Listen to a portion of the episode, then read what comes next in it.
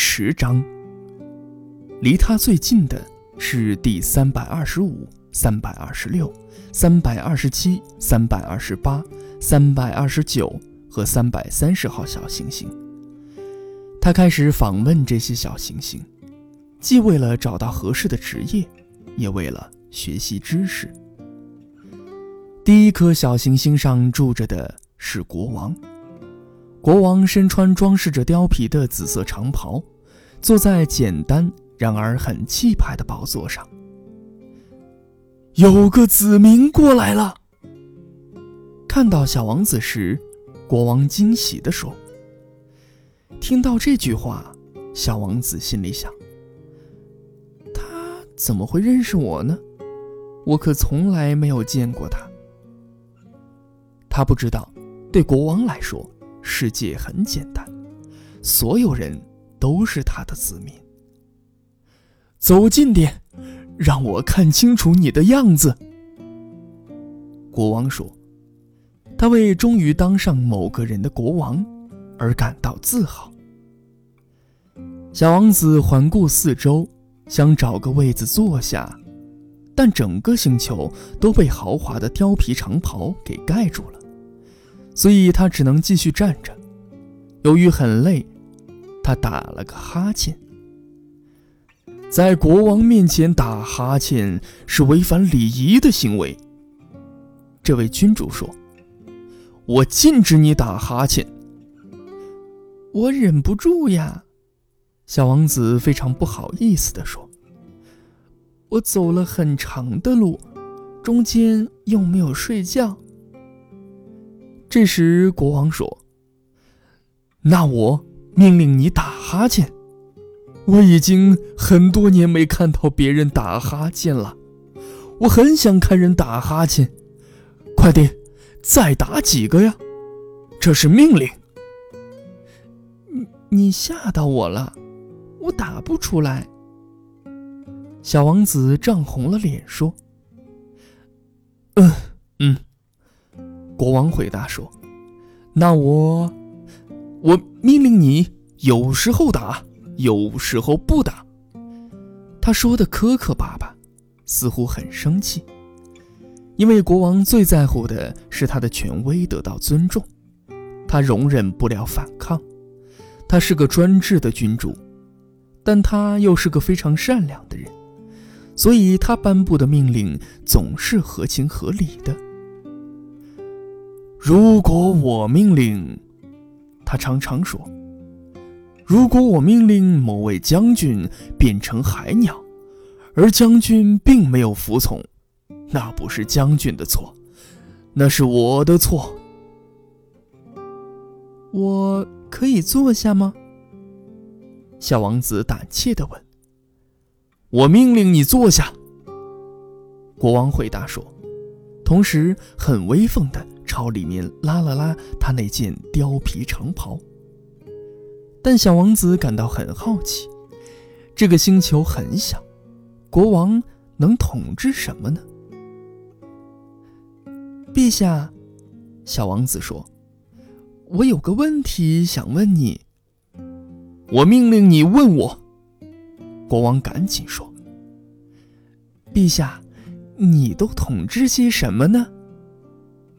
一切，国王非常简明的回答。什什么？国王并不说话，只是挥挥手，表示他说的一切，包括他的星球、其他行星和恒星。你统治这一切呀？小王子问。哼，是的，国王回答。看来他不仅是专注的君主，他还是宇宙之王。星星也听你的话吗？当然，国王说，他们非常听话，我绝不容忍叛逆。这种权利让小王子感到很惊奇。要是他自己也有这种权利，那每天就不止可以看四十四次日落了。而是可以看七十二次，甚至一百次、两百次，还不用搬动椅子。由于因为想起了那个被他遗弃的星球而感到伤心，小王子鼓起勇气请求国王帮他一个忙。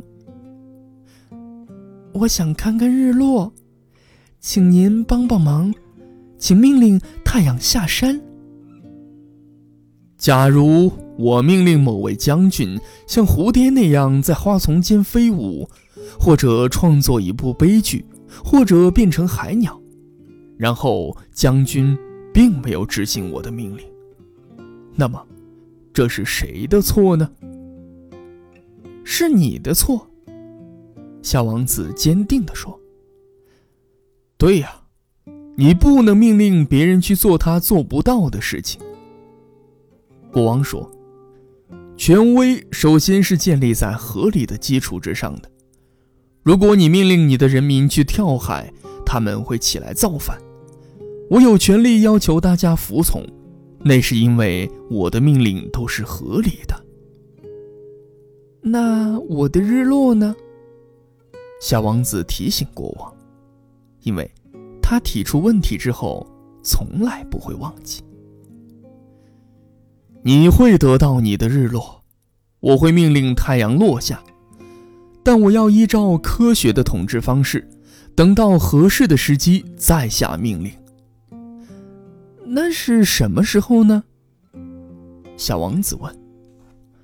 嗯嗯，国王边回答边翻看一本很厚的历书。嗯嗯，大概是在是在今天合适的时机，大概是在七点四十分。到时你会发现我的命令得到很好的遵守。小王子打了个哈欠，他很遗憾看不到日落，然后他觉得有点无聊了。我在这里没事做了，他对国王说：“我要走了。”别走，国王说，他很骄傲，终于有了一个子民。别走，我让你当部长。什么部长？嗯，司法部长。可是这里连个可以审判的人都没有。那可说不准。国王说：“我还没有彻底的巡视过我的王国。我年纪很大了，这里也没有容纳马车的空间，走路是很累的。”哦，但我已经看过了。小王子又弯下腰，看看这个星球的另一面，那边也没有人。嗯，那你可以审判自己。国王回答说：“这是最难的，审判自己要比审判别人难得多。